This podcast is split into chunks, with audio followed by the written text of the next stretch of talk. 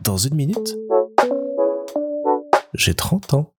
Salut Dans l'un des derniers épisodes, je vous avais laissé à mon entrée en CP alors que j'apprenais à lire dans une école du nord-est de la France où il n'y avait que des maîtres qui enseignaient. Il s'est passé quelque temps après un événement extrêmement fondateur dans ma vie qui a eu, vous le verrez, des répercussions jusqu'à mes 30 ans. Il s'agit, lors d'un des Noëls qui ont suivi cette année d'apprentissage de la lecture, donc je pense 99 ou 2000, j'ai reçu comme cadeau de la part euh, de notre nounou de l'époque le premier tome de Harry Potter.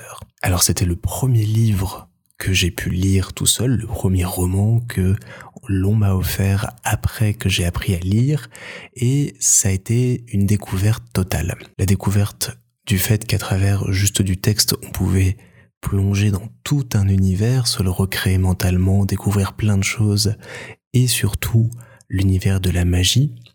Et je suis tombé follement amoureux des personnages, de l'univers, de l'histoire et de tout ce monde magique que euh, J.K. Rowling a développé à travers son œuvre. Ça a vraiment été euh, une découverte et une passion pour la lecture.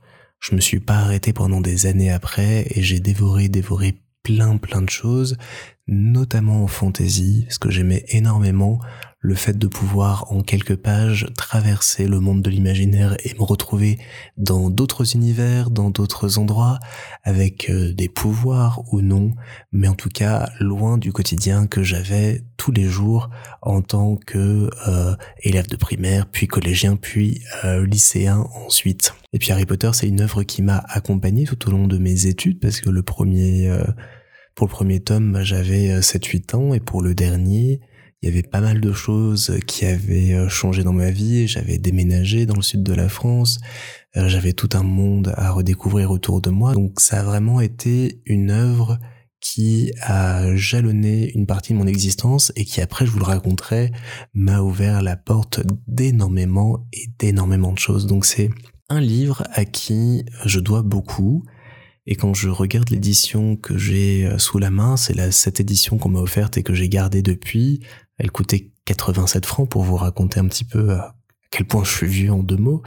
Et euh, euh, les gens se foutent un peu de ma gueule parce que j'avais collé des autocollants dedans. Alors d'un petit personnage, je ne sais même plus qui c'est, mais voilà, chaque fois que quelqu'un l'apprend, lui, mais pourquoi il y a des autocollants dedans? Bah ouais, j'avais 7-8 ans à l'époque et donc je décorais mes livres.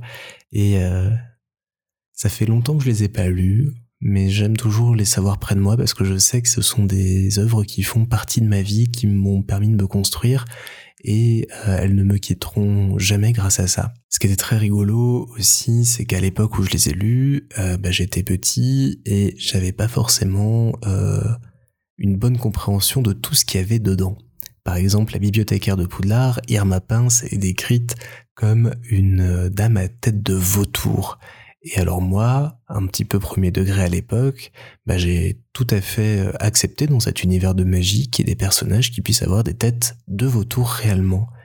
Et c'est comme euh, il y a beaucoup de moments où Harry et d'autres euh, dévalent 4 par 4 les escaliers pour se rendre d'un endroit du château à un autre.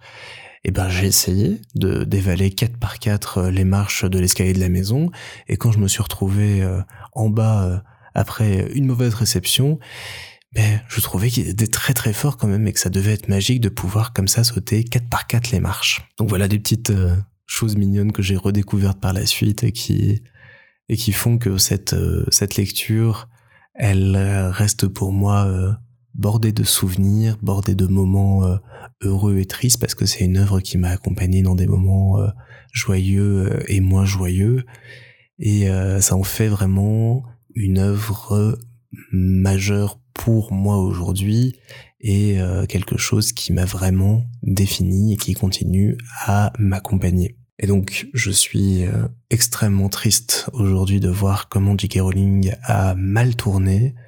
Je voilà, je préfère vraiment me concentrer sur son œuvre et euh, abandonner tout espoir dans son autrice. Je voilà, elle me déçoit sur énormément de points que c'est quand même une œuvre qui appelle à la tolérance, appelle à l'ouverture d'esprit et à l'acceptation de l'autre.